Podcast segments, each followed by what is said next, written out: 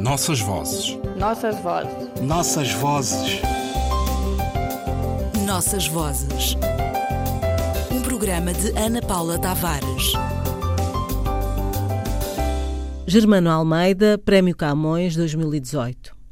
Por volta de 1957, chegou à Boa Vista um português que levava como objetivo reativar uma antiga indústria de produção de peixe salgado e seco destinado a ser exportado para o Congo belga. A ideia em si era excelente. Desde 1934 que a fábrica das gatas estava encerrada e sem dúvida que a zona era rica em peixe de boa qualidade e rara beleza. Porém, e como logo se disse, o Sr. Rego desembarcou na Boa Vista com o pé esquerdo porque chegou logo com atitudes de mandão, tratando por tu grandes e pequenos. Mas infelizmente não aquele tu fraternal e caracioso de velhos amigos, mas sim o tu superior, áspero do patrão, do ricaço, distribuindo ordens a torto e a direito e, sobretudo, adorando emitir opiniões sobre coisas que não entendia patavina, como logo a experiência demonstrou.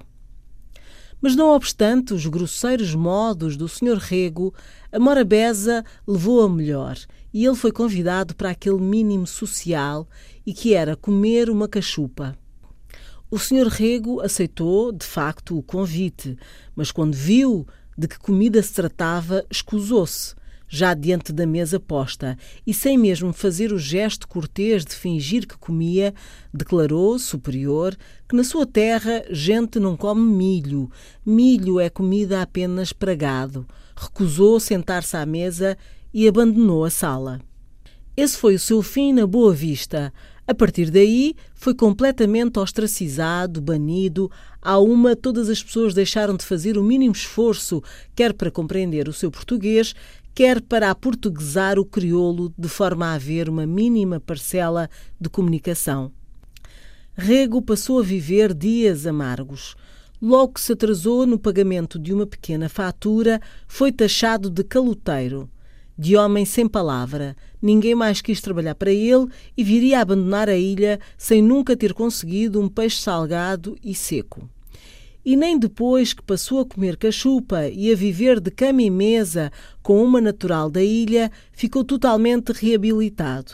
Teve que se mudar para São Vicente, onde fundou a pastelaria Algarve. Claro que não apenas a cachupa, o grog e a morna respondem pela nossa identidade, sendo embora facto que ela passa e não poderá ser entendida sem a constância desses elementos mas a tentativa de assimilação do estrangeiro pela via da criolização não é senão trazer o outro de fora para dentro de nós. E acho que é isso que é normalmente conhecido pelo nome de morabeza. E com este conto, uma perspectiva da identidade cabo-verdiana, Germano Almeida Ver Histórias Contadas, da Editorial Caminho, 1998, discute algumas questões de identidade e dá-nos uma belíssima noção da morabeza, essa faculdade das ilhas de que, com as pontas dos dedos e uma falinha mansa, trazer o outro para dentro de nós. Vários escritores e pensadores cabo-verdianos discutem esse conceito do crioulo, hoje incluído nos dicionários de língua portuguesa. Em Chiquinho, romance do escritor Baltasar Lopes, um clássico da literatura cabo-verdiana e um marco da literatura escrita em língua portuguesa, a personagem Chiquinho, que dá o nome ao livro, antes de partir para a América, recorda a sua amada Nuninha. Eu via Nuninha sempre em termos de presente. Ela ficava para sempre a morena do corpo lançado e olhos quebrados que o afagava em horas de morabeza. Originária do crioulo da Ilha da Brava, a palavra morabeza instalou-se na linguagem de todos os dias para significar afetuoso, amorável ou a qualidade de quem é afetuoso, delicado, gentil. Ainda no texto podemos encontrar referência ao milho, Zé Ameix, planta da família das gramíneas, originária da América do Sul e autora de uma verdadeira revolução nos hábitos alimentares do mundo, ao contrário do que pensava o Sr. Rego. O grog surge a partir da palavra inglesa grog, com sinónimo de bebida alcoólica, especialmente rum, diluído com água, servido quente com limão e açúcar.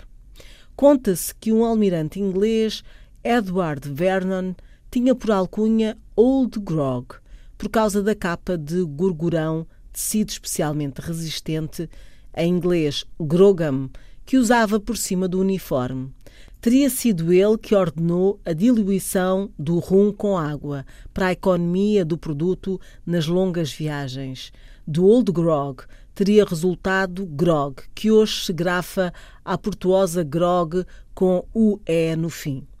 Em Cabo Verde significa genericamente aguardente de cana. Germano Almeida é autor de vários romances, o último dos quais, O Fiel Defunto, publicado em 2018. A sua prosa trabalha a ironia, inaugurando uma nova forma de dizer a realidade cabo-verdiana. Trabalha a língua portuguesa como um desafio na sua relação mais íntima com os crioulos e na forma sabe dos antigos contadores de histórias. Nossas vozes. Nossas vozes. Nossas vozes.